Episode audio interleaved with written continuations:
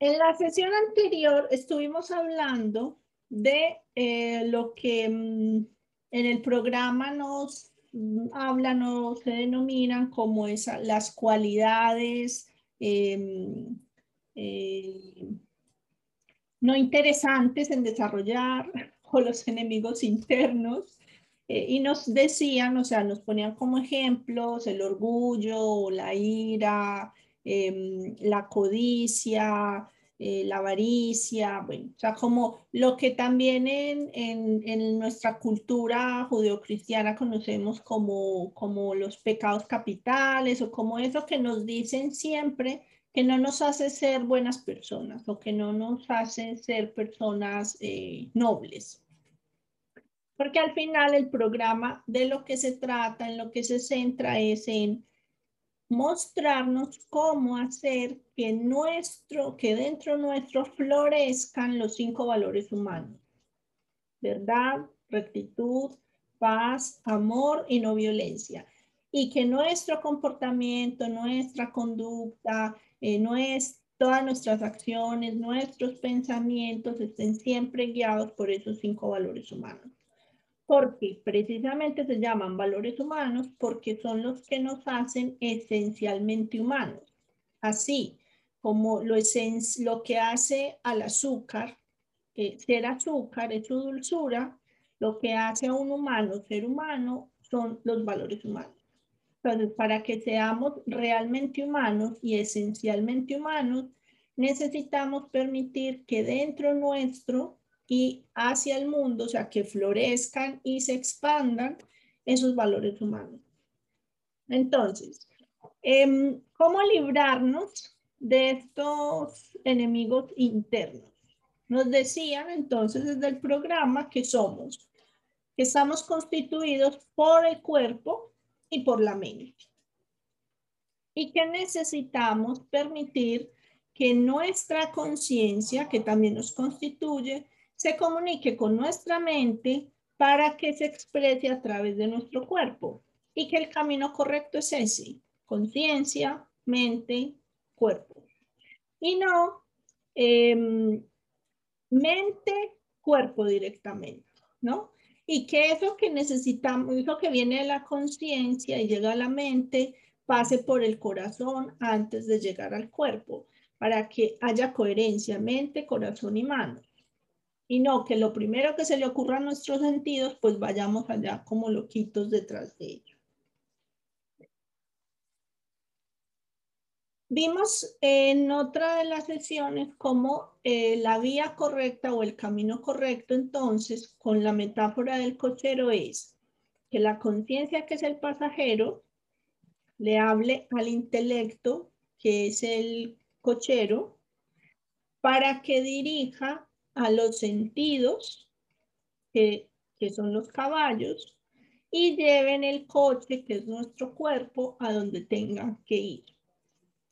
Y hacerlo siempre desde la coherencia, es decir, buscando en cada una de nuestras acciones, que cada uno de nuestros comportamientos, antes de tomar acción, eso que nuestra mente nos pide que hagamos, pase por el corazón. Eso es como el, caminito correcto, la, la, manera correcta y la manera que nos proponen, que, o la vía que nos proponen que, que sigamos para permitir que esos valores humanos florezcan. ¿De dónde surgen todos estos enemigos internos? Del orgullo, o sea, el orgullo, la ira, la frustración, la codicia, todos estos surgen del miedo. En el fondo, todos surgen del miedo, del miedo a no ser. Entonces, si yo no soy em, la más lista del mundo, entonces tengo envidia de quién es la más lista del mundo. Si no soy la más rápida, entonces tengo envidia de la más rápida. Si no soy la más alta, entonces me enfado con la que es la más alta. Pero también, o sea, todo lo que implique eh, aquello que yo creo que no puedo ser o no puedo tener, me va a generar estos enemigos internos. ¿Por qué? Porque yo pongo el objetivo en ser y tener fuera. Cuando yo pongo el objetivo en ser y tener dentro, en ser una persona que practica valores humanos y tener esos valores humanos dentro mío, no, no va a haber cómo, o sea, yo voy a tener envidia de mí misma. Voy a sentir frustración conmigo misma. Si siento frustración es porque me estoy comparando con algo, con algo de fuera. En todo caso, puedo llegar a sentir orgullo y sentir que es que soy la mejor, soy la más buena, la que más valores humanos practica, etc. Pero bueno, ese ya es otro, otro nivel de, de orgullo, que es el orgullo espiritual que se denomina o que la gente denomina así, eh, pues cuando piensan que, que son muy buenos y que son ejemplares y que todo el mundo debería ver lo buenos que son, etc. Que al final de lo que se preocupan, en el fondo, realmente es de lo de afuera, no de lo de adentro. Porque quien realmente esté preocupado de cultivar valores, no está preocupado de si los demás ven o no ven, o si es el bueno, si no es el bueno, o si... O sea, está en otro cuento. El que está preocupado por su imagen espiritual sigue estando fuera, o sea, sigue estando eh, con miedo a no ser el más espiritual. Para llegar, para lograr que la mente y la conciencia se comuniquen, es muy importante em, de alguna manera hacer como, como, miren, los pensamientos son como nos dicen en una de las profesoras del Instituto de Educación en Valores Humanos, Silvia, pone un ejemplo muy bonito. Ella dice que los pensamientos son como motas de algodón van llegando, van llegando, van llegando y se acumulan. Y de tanto acumularse, se van volviendo hilos de algodón. Y esos hilos de algodón, de tanto acumularse, se van convirtiendo en un, en un, o sea, se van entramando, se van enredando y se van convirtiendo en un tejido. Y ese tejido empieza a cubrir a la conciencia e impide que la mente pueda haber la conciencia y viceversa. O sea, que se puedan comunicar. Entonces, ¿qué necesitamos hacer? Necesitamos deshacer esos tejidos, deshacer esos hilos, deshacer esas motas de algodón y que realmente se vayan, porque los pensamientos llegan y se van. Somos nosotros los que los retenemos. Ustedes se han dado cuenta que cuando algo les hace ruido, Em, ustedes dicen, ay, es que no puedo dejar de pensar en esto. Y realmente somos nosotros, en nuestra mente, la que tira y tira y tira de nuevo de ese mismo pensamiento. ¿Por qué? Porque va en contra a lo que son, a lo que quieren, a lo que tienen. Cuando está de acuerdo a lo que ustedes piensan que son, a lo que piensan que tienen o a lo que necesitan, pues el pensamiento llega y se va porque no les provoca mayor ruido. Pero cuando es contrario a lo que ustedes tienen en sus expectativas o sus necesidades o lo que sea, pues es cuando hace ruido y se queda y se queda y se queda. Entonces, ¿cómo vamos a hacer que esos pensamientos, qué podemos hacer para que esos pensamientos empiecen a fluir y empiecen a deshacerse y eh, podamos ir quitando ese, como ese tejido que cubre la conciencia y podamos ir permitiendo que la emoción, perdón, que la, que la mente y la conciencia se vayan comunicando de nuevo. Primero, es un proceso. O no es algo que va a pasar en unos días o en un par de semanas incluso un par de meses. No va a pasar y van a ver que va cambiando, que va mejorando, pero no es algo que vayan a ver los resultados ya pronto y como queremos que todo sea rapidito. O sea, imagínense que ustedes llevan 30 años, 40 años, 50 años, 60 años siendo, pensando, viviendo, experimentando de una manera. Pero meditan tres días y dicen, esto no sirve para nada porque yo estoy igual. Entonces, sea, ya, si ya los mismos maestros dicen, yo alguna vez leí en un libro que tardaban unos 14 años de práctica constante y correcta de meditación para llegar a experimentar la verdadera meditación. Entonces imagínense nosotros con cuatro días, cinco minutos respirando, no, yo esto no, no, esto a mí no me sirve. claro, es que cuando nos ponemos a meditar, la mente dice, uy, peligro, porque voy a dejar de ser yo la jefa. Entonces se pone loca perdida sea, se pone más activa. Está, y, no es que se ponga más activa, es que te das cuenta de lo activa que está, lo descontrolada que está, que salta de un lugar a otro, un pensamiento a otro, de todo el ruido mental que tenemos. Y eso, como decía antes eh, Rubén, pues, como, ¿qué hago con esto? Observarlo, e ir tomando esos hilos, deshaciendo esos hilos, esos pensamientos grandes, ir mirando dentro de ellos qué es lo que tengo ahí y simplemente dejarlo ir y dejarlo pasar y tomarlo y verlo como una pantalla, como una película que va pasando. Entonces, ¿cómo? De nuevo. Uno, algo que hace que muchos pensamientos se queden en nosotros es no darle vía de expresión a las emociones. Toda emoción tiene una necesidad y cuando yo no satisfago mi necesidad, la emoción se queda dando vueltas en el cuerpo y eso se me convierte en pensamientos eh, recurrentes. ¿Por qué? Porque esa sensación que yo tengo, para yo la explicar o como no, si no tengo suficiente conciencia de mi cuerpo y de lo que me pasa, todo eso yo lo subo al pensamiento y lo convierto en, en un pensamiento de malestar, de incomodidad, no sé qué me pasa, será que estoy mal, será que me estoy enfermando, estoy así desde que hablé con fulanita, es que siempre me deja mal cuerpo, bla, bla, bla, bla. Entonces, el primer paso es aprender, o sea, tener conciencia de mis emociones, reconocer las necesidades de mis emociones y también tener coherencia a nivel de mis emociones aceptando lo que tenga que aceptar, pidiendo lo que tenga que pedir, preguntando lo que tenga que preguntar, conversando con quien tenga que conversar o haciendo el proceso de, soltar y de dejar ir lo que tenga que dejar ir. Porque al final, si la emoción se queda dando muchas vueltas en el cuerpo, eso se me convierte en pensamientos que se me salen de control.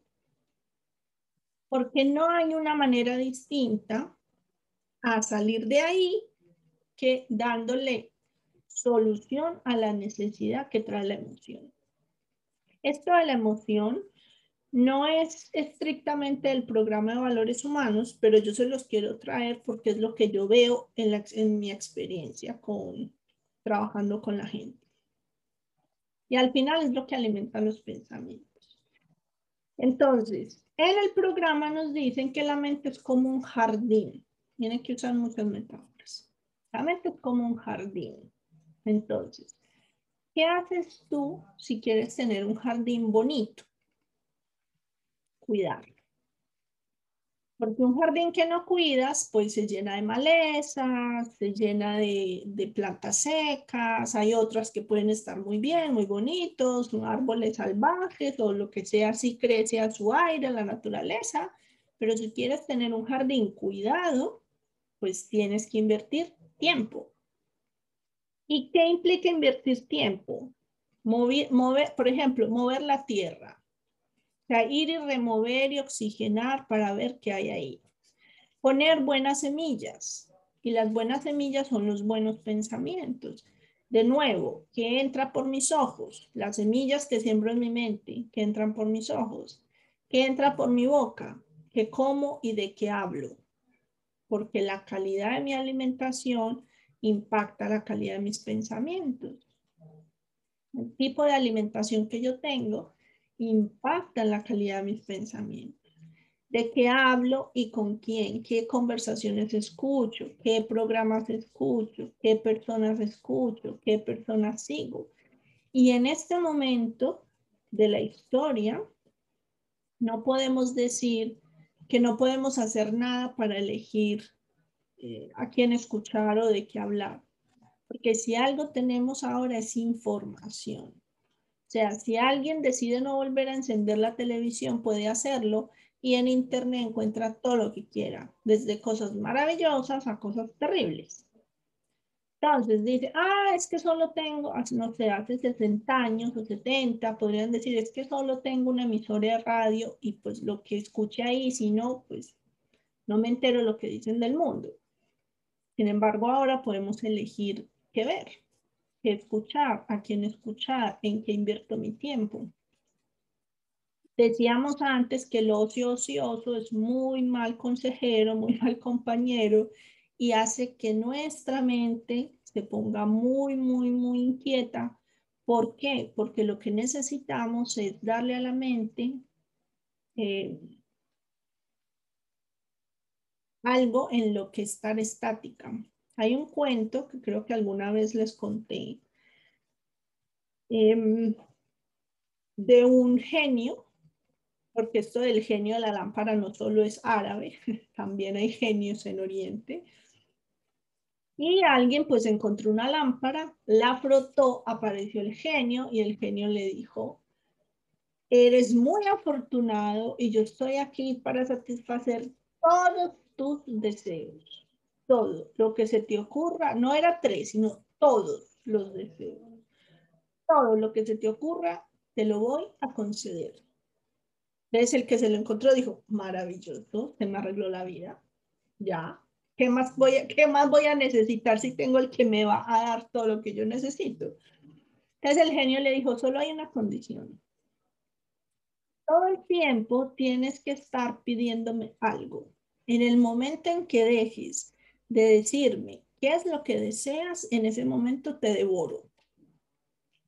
Entonces que se encontró la lámpara dijo, tranquilo, no hay problema. ¿Qué cosas es lo que yo quiero? Entonces empezó, quiero esto, quiero lo otro, quiero una casa así, quiero un coche así, quiero una finca no sé dónde, quiero una esposa un esposo así, quiero, ya, pues a los 15 minutos ya no sabía qué más pedirle.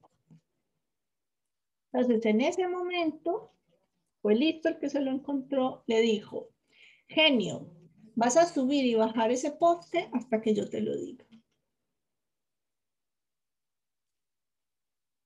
Entonces, nuestra mente es ese genio. Y necesitamos ponerla a subir y bajar el poste que nosotros decidamos, porque de lo contrario nos devora. Y subir y bajar el poste es la práctica meditativa, sea la que sea. Puede ser meditación en movimiento, o sea, hay gente que hace tai chi, que hace qigong, que hace yoga. Eso puede ser un tipo de meditación si se hace con la mente muy centrada en el cuerpo, en el movimiento, en el músculo, en la respiración. Y de hecho, los efectos de un, de un ejercicio hecho con conciencia a un ejercicio que se hace pensando en otra cosa son completamente distintos. Sin embargo, el ejercicio es el mismo. Miren el poder de la mente. Pintar mandalas también nos sirve, o sea, todo lo que nos ayude a enfocar la mente, a entrenarla, a decirle, no, no, no, no, ahora no estamos pensando en qué nos va a pasar dentro de 10 años, si nos vamos a enfermar, si nos vamos a morir, si vamos a estar solos, acompañados, si nos vamos a casar o no. Estamos aquí eligiendo los colores para este mandala. O sea, porque es todo el tiempo traerla al presente, a la conciencia, al instante, al momento.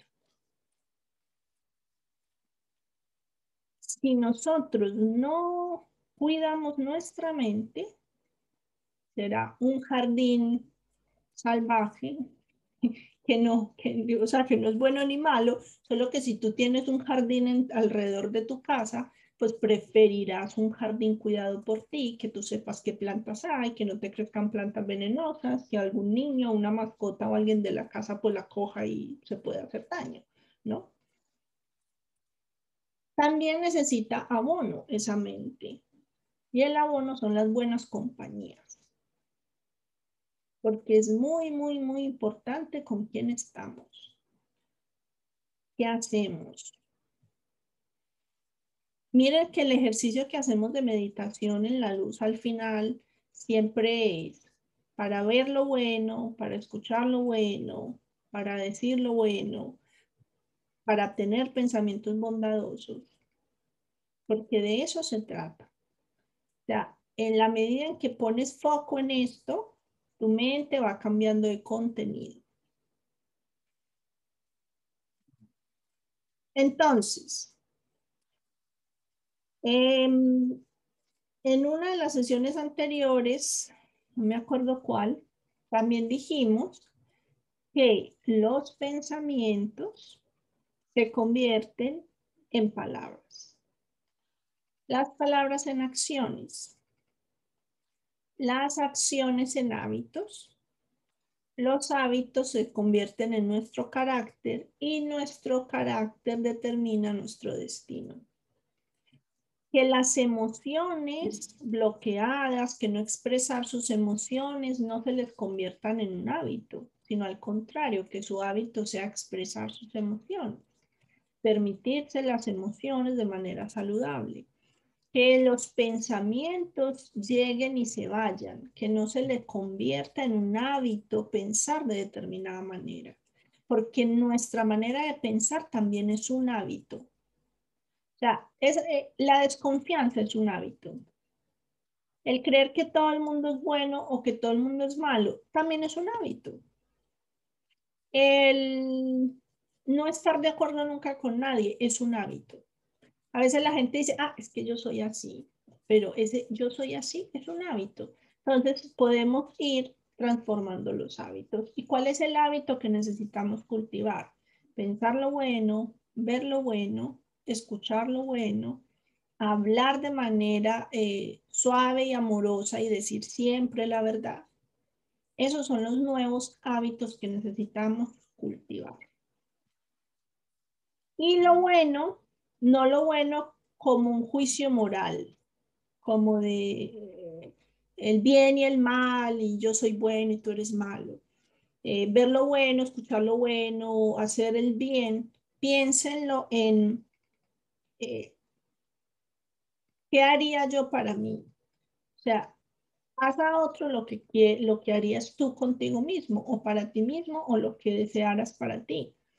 Dale a otro lo que le aporte.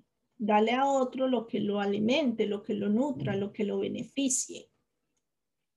Porque al final, ¿quién gana? O sea, ¿qué, qué, competimos aquí? O sea, ¿quién va a ganar qué? ¿Con quién competimos? Decía mm, Facundo Cabral. ¿Con quién compites? Hablando de la competencia en el trabajo, ¿con quién compites? Con un hermano que sale a ganarse el pan igual que tú, algo así decía él. O sea, todos estamos en lo mismo, todos hacemos lo mismo, todos buscamos lo mismo, estar mejor. Entonces, haz que el otro pueda estar igual de bien que como a ti te gustaría estar o como tú estás. Entonces, como tarea les propongo que esta semana cada uno elija un sentido y se enfoque en escuchar lo bueno, es decir, cuando escuche algo que no lo nutre, que no le ayuda, que no le interesa, que le provoca ira, que le provoca frustración, que le provoca cualquiera de, estos, de estas cualidades, pues eh, que, sea, que tenga la capacidad de distanciarse o de decir, hasta aquí, ya dejo de escuchar esto, no lo escucho más. Da igual si tiene razón, si no tiene razón, no, no lo voy a escuchar más, lo dejo ahí. O de ver lo bueno, o sea, estar atento a qué está viendo, dónde está, con quién está. Que puede ser más, más fácil empezar por los sentidos que por los pensamientos, de pensar lo bueno, porque en eso estamos. Pero puede ser más fácil para empezar Em, eh, empezar a ponerle freno a los sentidos, o sea, a lo que escucho, a lo que, a lo que como, a lo que veo, de lo que hablo. Entonces, les propongo que esa sea la tarea y ahora vamos a hacer la, la meditación.